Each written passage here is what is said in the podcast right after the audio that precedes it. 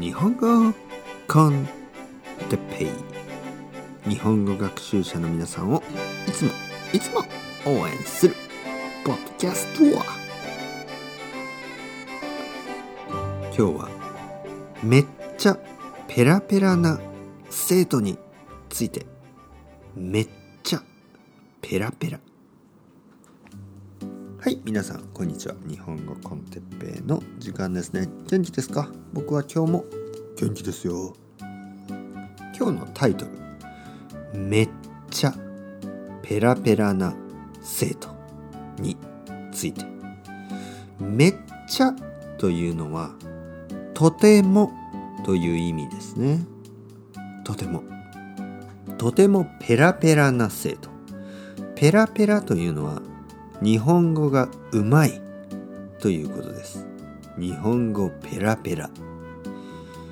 だからとても日本語がうまい生徒について。ね。僕は iTalki というウェブサイトであの日本語を教えてます。まあまあたくさんの生徒さんがいます。ビギナーの生徒さんもいるしインターメディエートの生徒さんもいる。ね。ビギナーは初級と言いますね。インターメディエートは中級と言います。そして上級者。まあアドバンス。上級者。日本語がめっちゃペラペラな生徒もいます。一人のその日本語がめっちゃペラペラな生徒さんに僕は質問をしました。どうしてそんなにペラペラなんですか？ね彼はクロアチア人。クロアチアの人。でまあ V さんと言いますね。V クロアチアの V さん。こんにちは。V さんに聞いたんですね僕は。V さんどうしてそんなに日本語がうまいんですか？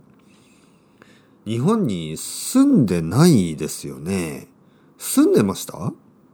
と聞くと V さんはいやいや僕は日本に住んだことはないです。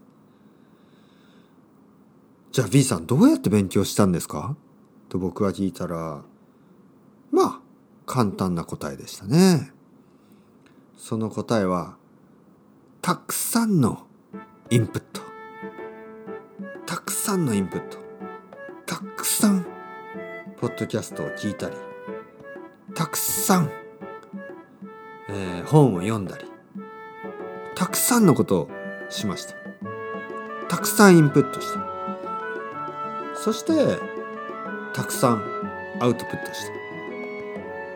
僕僕のレッスンを始める前に一人の日本人の先生と毎週ね？毎週毎週。たくさん話をした。まあ2年ぐらいって言ってましたね。2年ぐらい毎週毎週話をたくさんしてあとインプットをたくさんして。たくさんのインプットとたくさんのアウトプットをする。まあシンプルなルールですね。そしてクロアチアの V さんは日本語がペラペラになったんですね。皆さんも日本語を上達日本語が上達するようにたくさんのインプットとたくさんのアウトプットをしてください。それではまた。チャオチャオアスタレゴ。またねまたね。またね。